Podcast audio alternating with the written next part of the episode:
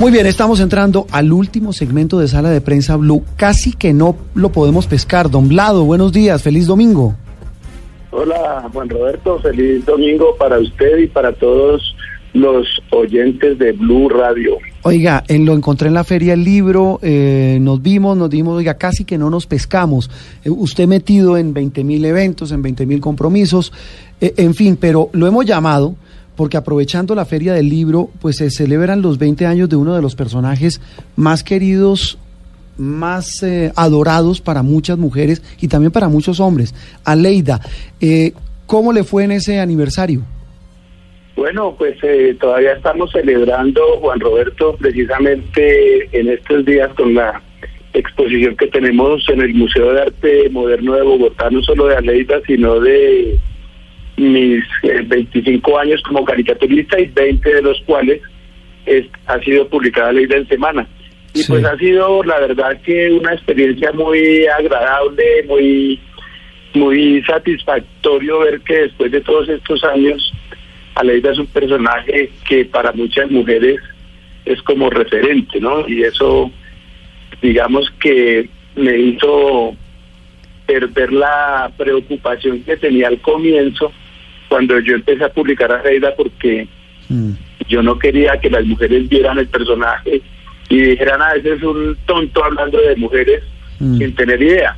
Mm. Y eso, digamos, eh, esa prueba se ha superado, como se dice popularmente. Prueba superada, hablado totalmente. Eh, Vlado, ¿cómo un hombre entiende tanto ¿Qué será eso? Sí, pues se el, en los tacones de las mujeres. El inconsciente, el corazón y la mente de una mujer. ¿Cómo lo logra un hombre? Cuando además... Y de una mujer feminista, además. No, y no solo feminista, una mujer que siente, una mujer que ama, una mujer que se enamora, una mujer que, que, sufre, una mujer que, que, es, que es absolutamente completa. Y repito porque por lo general a los hombres, Blado, nos endilgan y con muy buena razón no entender a las mujeres. ¿Cómo lo logró usted? A ver, empecemos por el comienzo, Juan Roberto. Las mujeres no las entiende nadie, ni Entonces... Eh, Hay que amarlas, no entenderlas, dicen. Eh, exacto, eso decía algún poeta, las mujeres son para amarlas, no para entenderlas. Eh, yo, yo la verdad es que no las entiendo y eso es lo que tiene gracia, porque en el momento en que uno decide un eh, rompecabezas, ya no vuelve a ver el rompecabezas, ya no le interesa, ya chicanea dos veces más, ay, yo no puedo armar y usted no, y hasta ahí llega la historia. En cambio, la situación con las mujeres es muy peculiar. Yo alguna vez hice una ley muy comentada que era Leida diciendo, yo no necesito un tipo que me contradiga, yo lo puedo hacer sola. Y entonces, pues, yo lo que trato es como de interpretar, más que de entender, como de interpretar cómo es la mentalidad, la personalidad femenina en ciertas situaciones, en ciertas circunstancias. Y a veces eso incluye un poquito de autocrítica para hacia los hombres. Eh, también incluye un poquito de cinismo de parte de Aleida, porque ella misma se burla. En alguna ocasión dijo, ay, qué tipo tan harto, siquiera me echó. ¿no?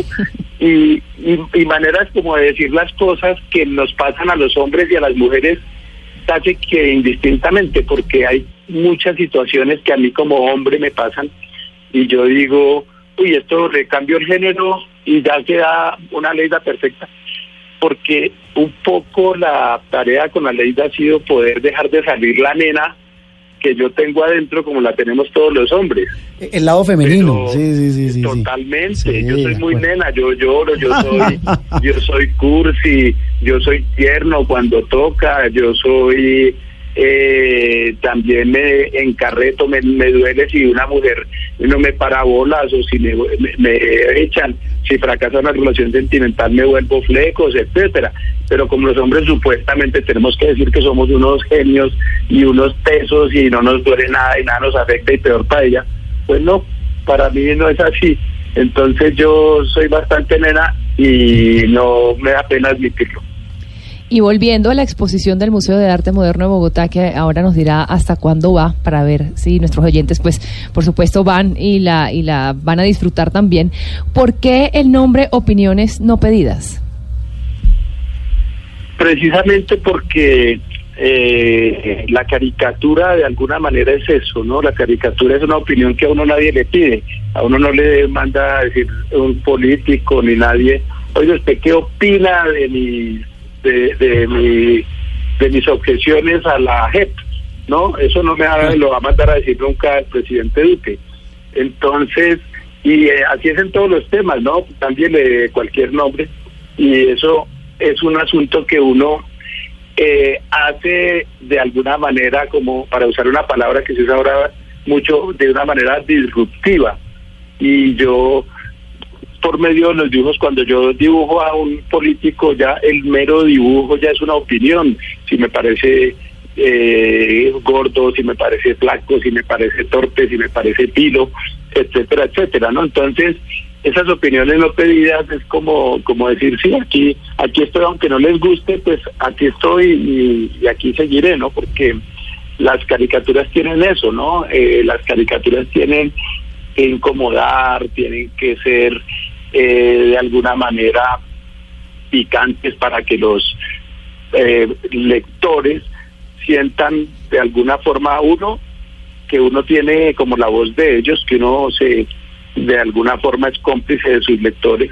Mm. Y dos, que tengan otra perspectiva también los lectores y a veces también los gobernantes, porque los gobernantes en medio de su mundo a veces no ven muchas cosas que desde afuera del poder los demás mortales sí vemos, ¿no? Sabe a mí que me, que me llama mucho la atención de las caricaturas, Blado, y, y lo digo con, con, con, admiración, no, no con reproche, ¿no? Eh, la poca contemplación que tiene un caricaturista, no tiene piedad. Es decir, yo creo que ese también es el encanto de poner y eh, eh, eh, plasmar en unos trazos la realidad tal cual es. A lo mejor su mirada, puede que otro no la comparta, pero es una mirada implacable. Lado, a propósito de eso, es que lo noto muy formal y ya para el cierre. ah, bueno, la exposición va hasta el 2 de junio, veo yo. Va hasta el 2 de junio. 2 de junio en el Museo de Arte Moderno en el Museo de Arte Moderno, sí. ¿Por qué no nos hace, eh, eh, lo, invito rápidamente, esto es un reto en radio, cómo hace uno una caricatura en radio? Lo que pasó esta semana, que sé que lo puso ya en la edición de semana de esta semana, ¿cómo, cómo dibujaría lo que pasó en Colombia? Pues mire, yo le cuenta, había muchas maneras de, de, hacer esos, esas aproximaciones eh, a lo que pasó, por ejemplo, al tema de al tema de la caída o de la no aprobación y ese trámite tan accidentado de las objeciones que mandó el presidente al Congreso, las objeciones a la ley estatutaria de la JEP. Eh, eso uno puede decirlo de mil formas. Sí. Y yo lo dije donde hay dos señores hablando y uno eh, dice, uno lleva un periódico debajo del brazo que dice fracasó debate a la JEP y el señor le dice a un amigo con el que va conversando, le dice, eh, ahora las objeciones de conciencia tienen IVA.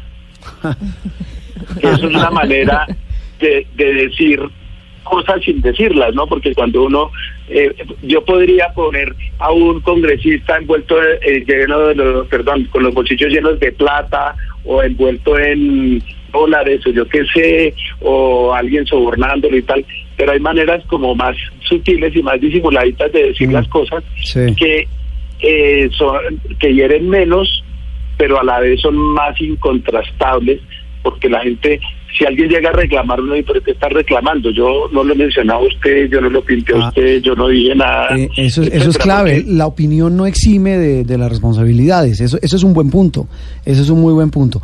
Pues, Vlado... Yo siempre me cuido de eso, porque eh, remato con una cosa, Juan Roberto, porque los caricaturistas, y he insistido mucho en estos días, los caricaturistas podemos exagerar, pero no podemos inventar.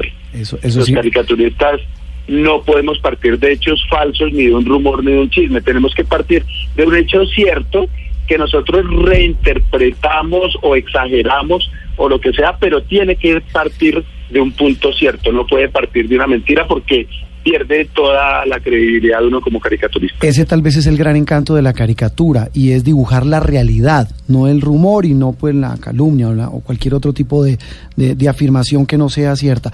Vlado, un gusto saludarlo, como siempre un amigo de esta casa y, y vamos a ir a su exposición que es absolutamente maravillosa. Un abrazo. Muchas gracias, un abrazo para ustedes.